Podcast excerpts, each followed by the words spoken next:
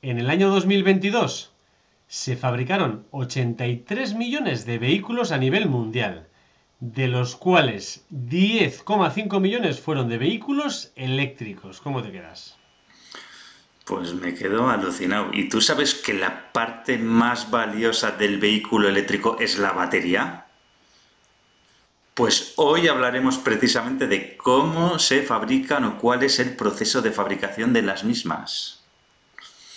Pero antes, Iker, ¿cómo llevas el reto de la semana pasada o lo que estuvimos hablando?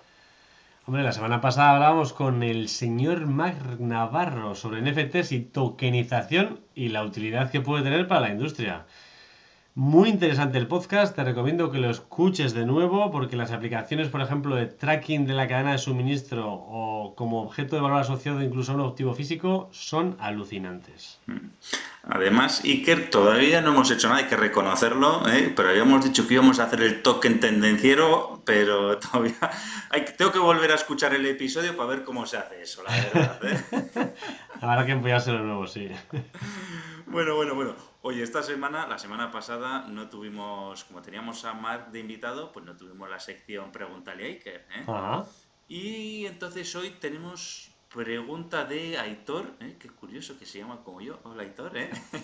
Un saludo a Aitor, el que sea, el Aitor que sea, ¿eh? Y mira, pregunta, pregunta. ¿Cómo puedo hacer para desconectar en vacaciones? Que por cierto, por cierto, este es el último episodio de la temporada. Es verdad, lo hablaremos, sí señor, último episodio. Bueno, amigo Aitor, si no eres tú, se lo digo a él. No, no, no, es, no eres tú, ¿no? es otro Aitor, ¿eh? Vale, vale. Pues entonces, desconectar en vacaciones es vital. Al final hay gente que dice, ¿eso de recargar energías? Sí, es importante recargar energías. Y para lograr recargar energías, pues tienes que hacer una serie de medidas, tienes que tomar una serie de medidas. Y una de ellas es, pues, establecer límites claros con los colegas y planificar con anticipación para resolver las tareas importantes que tengas que hacer. O sea, intenta, como hace todo el mundo, acabar con los temas que tienes antes de marcharte de vacaciones. Aunque sea, lo mandas por mail y si lo dejas en la bandeja de otro. Pero lo que tienes pendiente, mándalo ya. Muy importante, desactivar las notificaciones. O sea, todas las notificaciones que tengas, no las tengas activadas, sobre todo las laborales. Las otras también, porque te permitirían descansar más. Pero las laborales desconéctalas. Si tienes un trabajo que necesitas revisar porque hay algo pendiente y necesitas desconectar no al 100%, pues igual te recomiendo que una hora al día, pues revises en esa hora lo que quieras revisar, pero el resto del día sin notificaciones y sin mirar. Eh, no tener los objetivos, los dispositivos a la vista te va a ayudar también a, hacer todo esto. Y si haces actividades pues que te relajen y te consigas desconectar del día a día, pues te olvidarás de las cosas que tienes pendientes. O sea, en vacaciones el objetivo que tienes que tener, amigo Aitor, es priorizar el bienestar y tu salud mental. Entonces, céntrate en eso. Bueno, bueno, Iker, muy buenos consejos, ¿eh? Intentaré, quiero decir que Aitor intentará utilizarlos ¿eh?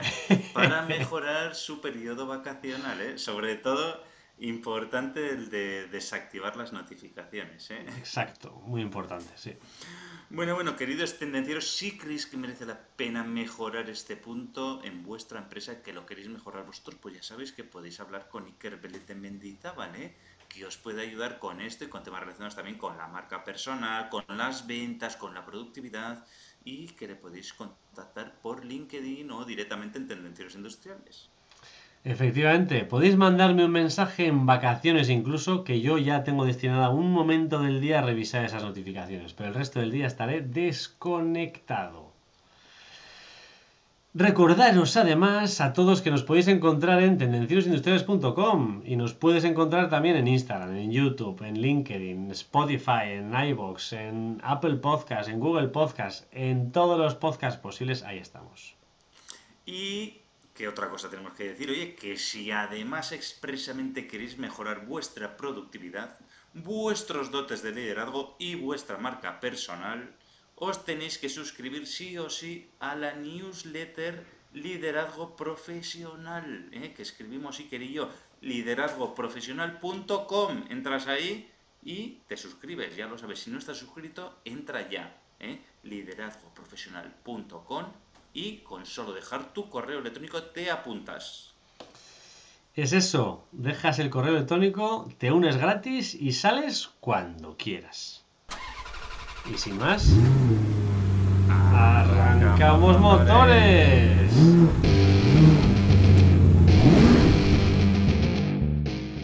Tendencieros industriales, tecnología, productividad y ventas.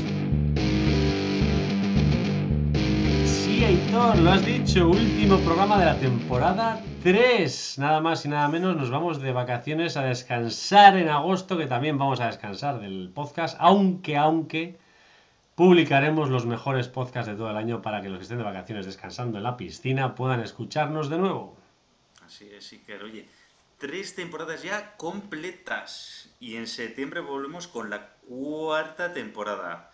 Y para que se hagan una idea, nuestros queridos tendencieros Iker, que ya hemos grabado con este, este yo creo que es el capítulo número 135. O sea que no son pocos. Algo de experiencia tenemos ya en esto de grabar podcast. No voy a hacer la rima, no voy a hacer la rima, editor. no, no, ya estamos con los chistes malos. Bueno, hoy, como ya hemos adelantado, vamos a hablar del proceso de fabricación de baterías de vehículos eléctricos. Un tema, bueno, que para los tendencieros nos puede resultar de interés, ¿no? Por lo menos me lo parece. Más sabiendo que en la actualidad la transición hacia la movilidad eléctrica y la sostenibilidad ambiental se ha convertido en una prioridad global. ¿vale? La fabricación de baterías para vehículos eléctricos desempeña un papel fundamental en este proceso revolucionario que busca reducir las emisiones de gases de efecto invernadero y de mitigar el cambio climático. Ya lo hemos dicho antes que se fabrican 85 millones de vehículos al año. O sea, eso es dos para cada uno de los habitantes españoles, incluidos eh, bebés, niños y abuelos. Abuelos que no tienen edad para conducir también, ¿eh? Y las baterías no solo impulsan nuestros autos eléctricos, sino que también son clave para impulsar el futuro de una movilidad más sostenible. Y por eso nos hemos propuesto hablar de este tema. A pesar de que ya sabes que no soy un fan de los vehículos eléctricos debido a la propuesta que se ha hecho, aunque en algunos casos es necesaria, al final la demanda de vehículos eléctricos está aumentando exageradamente. Entonces las gigafactorías se han convertido pues, en esenciales para la producción masiva de estas baterías que están llenando pues, los vehículos eléctricos estas enormes instalaciones, porque son gigantes, emplean tecnología avanzada y procesos de fabricación avanzados para cumplir con las necesidades que pues busca la sociedad eh, ahora mismo, ¿no? que son reducir la dependencia de los combustibles fósiles. Luego Iker nos explicarás qué es una gigafactoría y lo de gigafactoría no viene por lo de gigante. ¿eh? pero puede ser. Pero podía ser, pero podía ser. bueno, hay que decir que las baterías son uno de los elementos más importantes del vehículo eléctrico ¿eh? y aparte uno de los más costosos también. Además, las baterías son las responsables de almacenar y suministrar la energía que permite el funcionamiento de nuestro vehículo eléctrico. Las baterías han ido evolucionando y la evolución es, es clave para la revolución en la industria del automóvil. Al final, Cuanto más evolucionen, pues más posibilidad tenemos de crear vehículos más eficientes y con mayor autonomía. Entonces, eh, estos desarrollos además también están impulsando otras industrias relacionadas con la energía y la producción y el almacenamiento de energía renovable, por ejemplo. Sí, así es. Una de las limitaciones que hay actualmente con los vehículos eléctricos, pues precisamente lo que has dicho, es la autonomía, ¿no? Entonces, si quieres más autonomía, pues tienes que meter unas baterías, más baterías, más baterías, pero claro, eso también es más peso. Y entonces por eso pues la evolución de las baterías pues continúa y promete seguir impulsando el cambio hacia un transporte más limpio y responsable con el medio ambiente. Entonces, bueno, para conocer un poquito más, pues vamos a ver, Iker, cuál es el proceso de fabricación de las baterías eléctricas, ¿te parece? Pues bueno, hay que decir que las baterías de los vehículos eléctricos utilizan varios materiales, entre ellos están el litio, el cobalto, el níquel, el manganeso, el aluminio y el grafito. En particular, la mayoría, la gran mayoría de baterías de vehículos eléctricos de hoy en día son de iones de litio y están compuestas principalmente por electrodos de cátodo y ánodo hechos con un compuesto de litio, como puede ser el óxido de cobalto, el óxido de níquel y el óxido de manganeso, y un electrolito y un separador. El cobalto se utiliza ampliamente en los cátodos de baterías de iones de litio debido a que el cobalto tiene una alta densidad de energía, ¿eh? o sea que puede almacenar muchos electrones. Pero, ahora viene el pero, el uso del cobalto se está reduciendo porque tiene un costo muy alto y luego aparte que, lo que pasa, ¿no? Pues que, que, lo que hemos oído ahí, ¿no? ¿Cómo se extrae el cobalto? Eh, ¿quién, ¿Quiénes son las personas o personitas que lo están extrayendo? Eh, ¿Qué se hace con el medio ambiente allá donde se está extrayendo y se está produciendo? ¿no? Entonces hay unas preocupaciones éticas importantes sobre su extracción y su producción. Sí, señor. El, ánodo y el cátodo son los electrodos que permiten el flujo de corriente eléctrica dentro de una batería. Son, digamos, la base principal de una batería. El cátodo es el electrodo positivo, si no te acuerdas de cuando lo estudiamos, Aitor, y el ánodo es el electrodo negativo. Yo me acuerdo, ánodo negativo, siempre por eso. Entonces, durante el proceso de descarga, los iones van desde el ánodo, desde el negativo, hacia el positivo y entonces producen una corriente eléctrica que se puede utilizar para cualquier cosa y en el caso del vehículo eléctrico para alimentar pues un motor eléctrico. Esos, millones de electrones que van pasando y, son los que hacen mover los motores. ¿eh? bueno, eh, hemos dicho un poquito cuáles son los materiales y hemos tenido una clase práctica de qué es un ánodo y un cátodo. Gracias, sí que por recordárnoslo. De nada. Y entonces, eh, bueno, vamos a hablar del proceso de fabricación de baterías, ¿vale? Que consta principalmente de tres partes, ¿vale? Vamos y, no vamos a entrar al detalle porque al final no os ibais a quedar con nada, ¿eh? no nos íbamos a acordar de nada, pero con estas tres partes que son muy sencillas sí que nos vamos a acordar.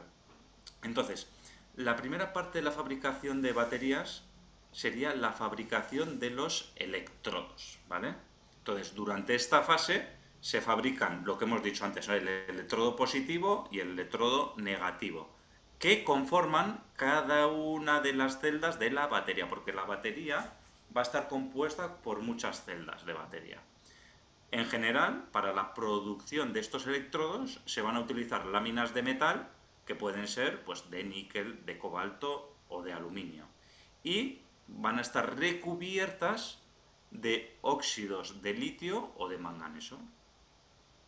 Esta sería la primera parte de la fabricación de baterías de coches.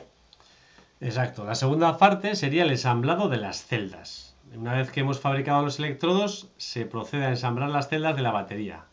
En esta fase se juntan los electrodos con un separador y se introduce una carcasa metálica que se sella para evitar las fugas de electrolito. Entonces, en este caso es más o menos como si hubiéramos hecho una pila. Nos imaginamos una pila AA o AAA, es lo que más o menos hemos empaquetado. Tenemos electrodos, el positivo y el negativo.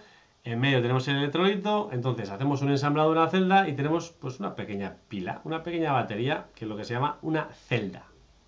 Eso, o sea que la celda es la pila. Ya tenemos creada la celda o la pila. Que es muy importante evitar las fugas, porque por eso hemos visto en algunos vídeos pues incendios de estos vehículos y demás. Entonces es muy importante que haya total estanqueidad en el proceso de fabricación pues es muy importante que sean muy estancos estas celdas. A mí, que lo que me ha pasado alguna vez es que eh, dejas algún juguete de los niños con las pilas puestas, normalmente suelen ser juguetes de los niños, y al cabo de un año lo abres y ahí eso está, se ha salido, no sé si se ha salido todo el líquido, no sé qué, pero bueno, encuentras ahí una maraña que tienes que tirar toda a la basura porque no hay manera. Encuentran los electrolitos que no son los mismos que utilizan los deportistas, ¿eh? O sea, no os bebáis esas pilas que dice ahí todo, porque... Bueno, y ahí se, ha fugado, ahí se ha fugado todo y fuera, a la basura, pilas, juguetes y de todo. Eso es. Bueno, y hemos, tenemos las celdas, ¿vale? Ya construidas. Y la última parte ¿eh? Sería la fabricación del pack de baterías, que esto es lo que ya va montado, incorporado en el vehículo eléctrico, ¿vale? Entonces, el pack de baterías está formado por muchas celdas, ¿vale? Por miles de celdas que se interconectan entre sí para proporcionar esa tensión y esa capacidad de almacenamiento adecuadas para alimentar el motor eléctrico del coche. Entonces, en la fase de fabricación del pack de baterías, se ensamblan las celdas, se integran dentro de un pack, ¿vale? Y eh, además, este pack de baterías pues, va a incluir un sistema de refrigeración y un sistema de gestión de la carga. Y este pack de baterías va a ser exclusivo, va a ser único para cada vehículo eléctrico. O sea, depende del modelo de coche, pues yo tengo un diseño del pack de baterías que es donde van a ir metidas todas las pilitas, ¿no? No sé si te acuerdas, de todas las típicas pilas de petaca que ya no se utilizan prácticamente en ningún sitio. Estas pilas de petaca que tenían como dos electrodos así planos, ¿no? Sí, eso que luego, perdona, voy a hacer un kick, donde ponías la lengua y te daba de Y te daba efectivamente. pues no creo que hayas abierto nunca, pero que sepas que esas baterías, si las abres por dentro, tienen como 6 o 8 pilas AA dentro. Y al final es el pack de baterías. O sea, es realmente eso. Haces un pack de baterías, juntas unas pilas pequeñas, las celdas que hemos comentado antes, y bueno, y construyes esto. Sí, luego se van uniendo unas a otras pues, y al final pues salen los... Exacto, pues tienes la batería de un coche de 100 amperios hora o de la capacidad que tenga la batería de, de ese coche. Bueno, al final existen diversas tecnologías de baterías eléctricas. La mayoría de los fabricantes de vehículos eléctricos utilizan hoy en día las de iones de litio debido a la buena relación que tiene entre densidad energética y coste a día de hoy. El proceso de fabricación de estas baterías pues no es tan limpio y es muy intensivo en energía y requiere materias primas como el cobalto y el litio y manganeso cuyo además de que el suministro es limitado, la extracción pues contamina bastante como la de litio que pues bueno, contamina un montón de litros de agua dulce y la convierte en salada para poder extraer el litio, con lo cual, pues bueno, esta extracción no es tan limpia. Luego hablaremos un poquito de esto, ¿vale? Entonces, antes también, Iker, nos has comentado que esto se fabrican, las, las, baterías se fabrican en gigafactorías, ¿vale? Eh, entonces, eh, ¿qué nos puedes decir de las gigafactorías, Iker? Bueno, al final las gigafactorías es, es un componente crucial en la revolución de la movilidad eléctrica. Al final es necesario producir masivamente un montón de baterías para los vehículos eléctricos y es en las propias gigafactorías donde se producen estas baterías. Claro, una gigafactoría entonces, como si he entendido bien, es una instalación de gran escala diseñada para producir baterías en cantidades masivas, ¿es correcto? Sí, señor, exacto. Y ahora viene el kit de la cuestión. ¿Por qué se llama gigafactoría? ¿Porque es gigante o por los gigavatios hora año que es capaz de producir en celdas? Hombre, pues por la pista que me has dado diría que la segunda. Efectivamente, por eso, porque es capaz de producir gigavatios hora al año, ¿vale? Si, si serían kilovatios hora, pues ya no sería gigafactoría. ¿eh? Entendido, ¿no? Si Sería kilofactoría, ¿no? Kilovatio factoría, sí. Estas, estas fábricas se caracterizan porque tienen un tamaño enorme y, y, una gran capacidad de fabricación, lo que les permite producir cientos de miles e incluso millones de baterías para vehículos eléctricos en un año. Realmente en las gigafactorías no se produce la batería entera del vehículo, sino que se fabrican tanto el electrodo como los electrodos y se hace el ensamblado de la celda. O sea, se producen esos pequeños, digamos, esas pequeñas baterías. El pack de baterías normalmente se realiza en un punto cercano a la fábrica de vehículos para adaptarlo tanto al suelo del vehículo, a la, a la capacidad que tenga esa batería o que queramos que tenga esa batería y esto se hace ya en el propio sitio donde normalmente se fabrica, se produce ese vehículo. Entonces te adaptas a las necesidades de ese vehículo en la propia planta. Entonces, electrodo y celda en gigafactorías, pack de baterías donde se produce el vehículo. Sí, ahora por ejemplo tenemos el caso en España de Sagunto, que va a ser una gigafactoría, que justo lo vamos a comentar ahora, ¿no? Y, y entonces en Sagunto se produce la celda pero luego, por ejemplo, Sagunto proveerá, pues oye, proveerá a Ford, proveerá a SEA, proveerá a Volkswagen en Navarra, y luego lo que es la fabricación del pack, pues se realizará en Navarra, se realizará en Barcelona, se realizará en, Valencia, pero ya al lado de la, de la fábrica que produce ese vehículo acabado, ¿vale? Eh, bueno, dicho esto, ejemplos de gigafactorías, ¿vale, Iker? Entonces, las más conocidas, pues ¿cuáles van a ser? Las de Tesla. ¿vale? Entonces, amigo Tesla, por ejemplo, eh, Tesla y Elon Musk, nuestro gran amigo y patrocinador. ya podía ser, pero no. Eh, bueno, tenemos las gigafactorías de Tesla en Nevada, en Estados Unidos. Tenemos la gigafactoría europea de Tesla en Alemania, ¿vale? Que estas producen iones de baterías de iones de litio. Tenemos la gigafactoría de LG Chen en Polonia, en World Cloud. Wrocław, Wrocław. Bueno, algo así, sí. Wrocław, sí. LG Chen en Polonia, ¿vale? Que se ha convertido en uno de los principales fabricantes de baterías para vehículos eléctricos a nivel europeo ¿eh? y, suministra, y, y además que una gigafactoría de estas normalmente suministra a diferentes fabricantes de, de vehículos. No es exclusiva, ¿no? Yo solo fabrico para Volkswagen, yo solo fabrico para eh, Renault, o solo fabrico para Opel. Esto normalmente fabrican para diferentes fabricantes de vehículos. Y en China tenemos otra gran gigafactoría que es CATL en Lijiang, que es uno de los mayores. Hay que decir que CATL, bueno, lo- yo lo pronuncio así, igual alguno me puede canear, pero bueno. nos KTL. KTL. Sí. es uno de los mayores fabricantes de baterías para vehículos eléctricos en el mundo también. ¿eh? Y este es un proveedor de, de- que- de baterías en China y también en el extranjero. También es uno de los mayores fabricantes a nivel mundial.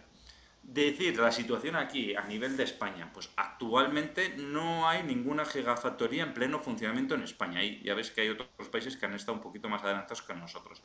Sin embargo, pues bueno, hay varios proyectos que se están desarrollando y hay planificados construir varias gigafactorías en España. Y como he dicho antes, probablemente el más importante sea la gigafactoría de Sagunto, que mm, yo creo que todos los que nos siguen en LinkedIn y los tendencieros habrán oído hablar de ella. Algunas personas igual no. Y para que os hagáis una idea, eh, según el proyecto presentado para la gi- gigafactoría de Sagunto, se prevé que se producirán 150 millones de celdas de baterías al año, o sea, cada año, y estas 150 millones de celdas de baterías van a servir para producir nada más y nada menos que 500.000 vehículos al año. Ahí está el dato, ¿eh, Iker? Sí, señor, la gigafactoría de, de Valencia, de Sagunto, está previsto que tenga 40 gigavatios por hora y con una posibilidad de ampliación hasta 60 gigavatios por hora, con lo cual es una instalación bastante potente. También hay otra serie de proyectos en el aire, pero ninguno está todavía definido, de otras posibles gigafactorías, incluso se tiraban a la piscina y anunciando que Tesla iba a fabricar en Valencia y luego resulta que era un bulo, que Tesla no estaba ni, ni había venido a Valencia. Pero bueno, se rumorea al final con los PERTES del automóvil, pues hay muchos rumores y muchos proyectos en el aire y seguramente alguno más también caerá. Bueno, eh, pasamos a las innovaciones. Sí, que algunos ejemplos de avances de innovaciones, a ver, serían, por ejemplo, vamos a comentar tres, creo. El primero de todos es las nuevas químicas en baterías. ¿eh? Hemos hablado de las baterías de ion litio, pues el principal avance en tema de baterías son las baterías de estado sólido, ¿vale? Este tipo, esto lo comento porque se va a empezar a hablar de ello eh, cada vez más. Se espera que tengan una densidad de energía mucho mayor que las baterías de iones litio actuales, lo cual a un mismo peso de batería va a permitir una mayor autonomía de los vehículos eléctricos o que los... Imagínate que yo tengo 500 kilos de batería, pues esa batería si ahora puedo hacer 500 kilómetros, pues en un futuro pues igual me permiten hacer 700 o 1000 kilómetros. Sí, en este sentido hay que destacar la iniciativa que está llevando a cabo aquí en el País Vasco la empresa o la asociación o la organización Basquevolt, donde están desarrollando esta tecnología de baterías de estado sólido más sostenible, más segura y muy competitiva.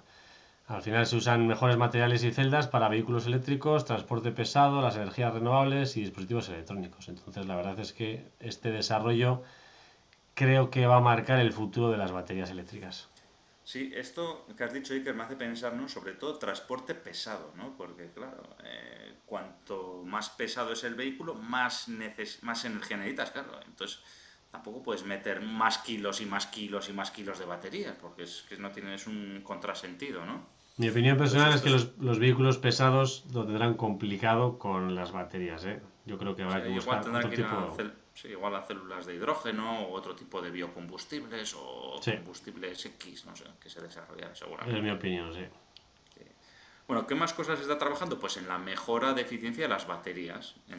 ¿Y qué mejoras son estas? Las principales mejoras que se están trabajando en las baterías. Pues por un lado la conductividad eléctrica y por otro lado la reducción de la resistencia interna. Entonces, estas dos mejoras también van a permitir aumentar la autonomía de los vehículos eléctricos y también, importante, reducir los tiempos de carga. ¿no? no tener que estar ahí media hora, una hora, dos horas cargando el vehículo eléctrico, ¿no? el poder hacer una carga más rápida. El tercer punto importante que se está trabajando en el tema de las baterías es la reducción de los costes de producción. Al final, lo que hemos dicho anteriormente, el coste de la batería es el coste más importante de un vehículo eléctrico. Entonces, todo lo que reduzcamos en la producción de estas baterías, pues va a ayudar a reducir el precio final de los vehículos eléctricos y que sean más accesibles para el público en general, que a día de hoy están bastante prohibitivos. Así es, ahora mismo sí, el vehículo eléctrico, pero claro, tienes que soltar ahí de igual de 30.000 euros me corto, me, me, he quedado corto, pero de ahí para arriba. Bastante corto, editor. Igual, igual son 40 o 50.000 euros el vehículo eléctrico más barato que tenemos actualmente, no lo sé. Sin ayudas, sí. Que comentar también que la investigación y el desarrollo Iker son cruciales para impulsar la evolución de las baterías de estos vehículos. Y entonces es súper importante que haya una investigación y un desarrollo continuo. Y, y también esto implica, pues oye, que continuamente pues, están probando y se están creando nuevas químicas de baterías para mejorar la, la, densidad de energía, para mejorar la duración de la carga, para mejorar la vida útil de la carga, etcétera lo que hemos dicho, se están realizando todo este tipo de mejoras, eh, tanto en la eficiencia de las baterías, que mejora la autonomía de vehículos, pues como en los costes de producción, que al final serán más accesibles para todo el mundo. Al final se está trabajando mucho en todo esto.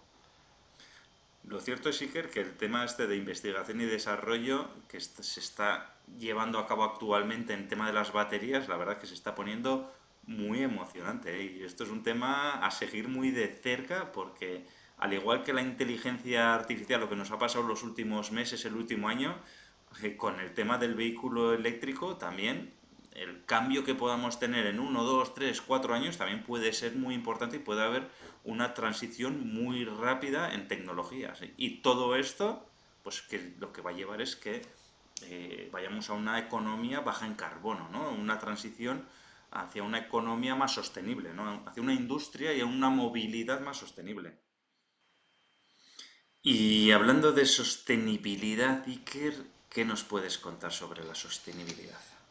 Pues lo que hemos dicho antes, la sostenibilidad y el impacto ambiental de la producción de baterías para vehículos eléctricos es un tema de vital importancia, porque a medida que la demanda de vehículos eléctricos continúa aumentando, al final es necesario abordar el impacto ambiental de la producción de baterías que ya hemos dicho que no es totalmente limpio. Claro, eh, lo hemos comentado al principio, 80 millones de vehículos que se fabrican a nivel mundial, de los cuales 10 son eléctricos. Ostras, si pasamos a fabricar los 80 millones eléctricos, ¿eh?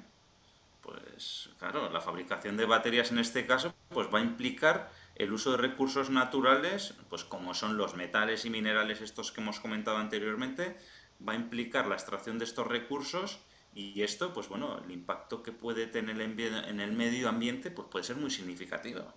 Además, también hay que decir lo que hemos dicho antes, que los procesos de producción también pueden emitir gases de efecto invernadero. Y por no hablar de otros impactos ambientales, de cómo tratamos eso, que luego en ciertos países que no son la Unión Europea o en, o en, o en sitios que no está muy legislado, pues los residuos los echan al río, los entierran en un agujero, o lo que sea, ¿no? Al final, para la producción de los electrodos, no lo hemos dicho, pero se utilizan, pues se compactan los electrodos, es necesario utilizar unos pegamentos, unas colas, calentar, todo eso va emitiendo gases también, con lo cual está contaminando el medio ambiente y muchas veces eso no se mide y es necesario medir todo lo que se contamina. La estación de litio, se contamina mucha agua dulce, pues hay que medir todo eso y ser capaces de saber realmente el impacto que tiene. Eh, se están tomando medidas como la mejora de la eficiencia energética en la fabricación, eh, prácticas sostenibles en la gestión de residuos y promover el reciclaje y reducción de baterías viejas, pero ya todos nos conocemos como somos. O sea, al final eh, ¿cuántas baterías de cosas van directamente al reciclaje de baterías? ¿Y cuántas van directamente al vertedero? ¿Cuántos coches hemos visto abandonados de los normales por no reciclarlos, por no pagar el precio del reciclaje? Hemos visto en China cementerios de coches eléctricos que están allí directamente tirados. Entonces, hay que trabajar todo esto. Se están desarrollando nuevas tecnologías, se está trabajando todo el tema de reciclaje, pero al final es muy importante ser muy serios en todo este tema. Sí. Está claro, Iker, que en el tema de sostenibilidad y de impacto ambiental hay que tomar acciones, ¿eh? acciones importantes para minimizar el impacto y para fomentar que realmente haya una, una transición sostenible hacia los vehículos eléctricos, pero que sea real, no que sea solo en papel, porque sí, el papel ya sabemos que lo soporta todo, pero luego tiene que ser real eso.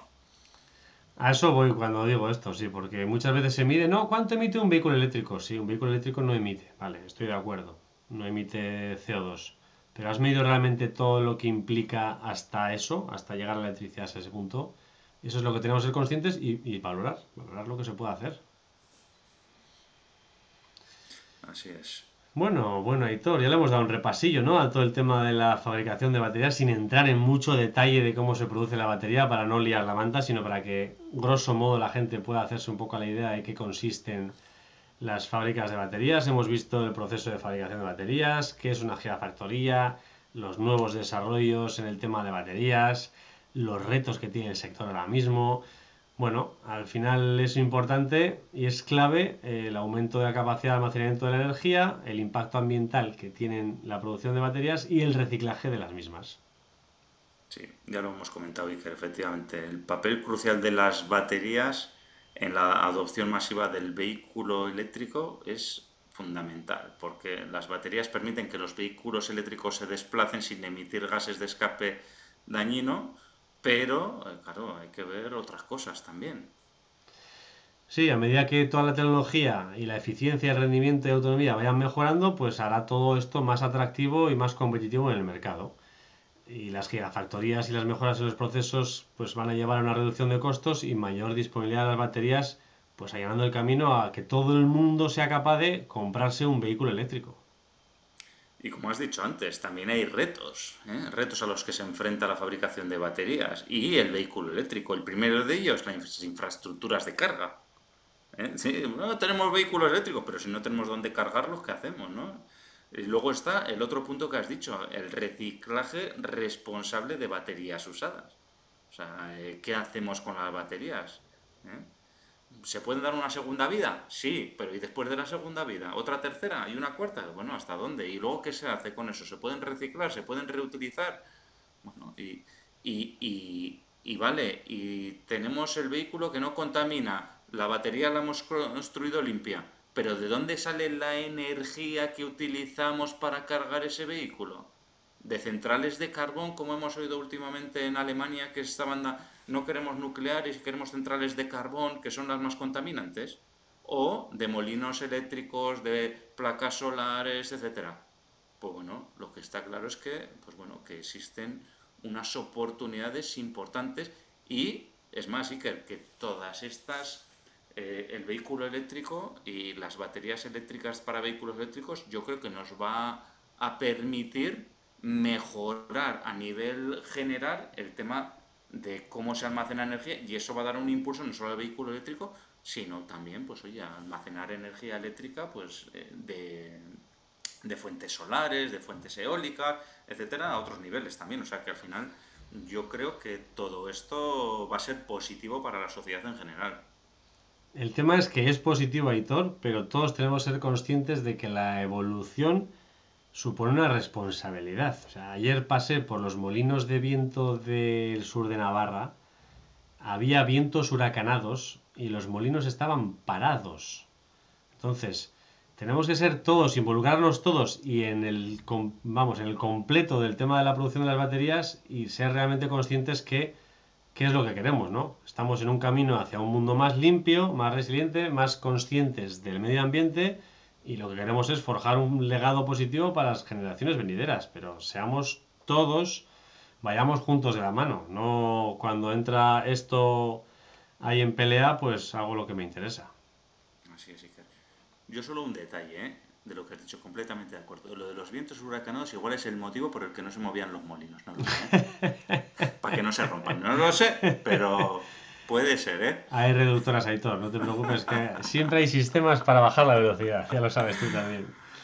Bueno, bueno, bueno, oye, Iker, muy buen podcast, ¿eh? completamente de acuerdo contigo. La verdad es que me ha parecido muy bien el podcast de hoy y yo creo que de manera sencilla para que la gente se haga idea de las cosas que se pueden hacer, de lo que se está investigando y de todo. ¿eh?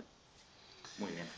Sí, señor, y como has pasado un rato divertido, te puedes tomar un café e invitarnos a nosotros en Tendencieros Industriales. Vas ahí en la tacita que aparece a la derecha abajo y taca, le das y nos invitas a un café, un eurito que no, hace falta tampoco pasarse, hombre. Además, nos puedes dejar tu comentario si quieres aportar algo sobre el tema de este podcast o de algún otro, porque el resto de tendencieros te lo van a agradecer.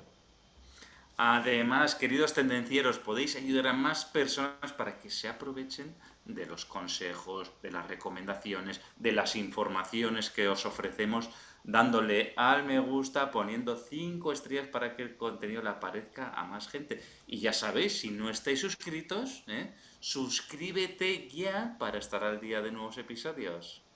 Y sin más, Iker, tendenciero, tendenciera. La semana y el mes de agosto te espera. Chao. Chao.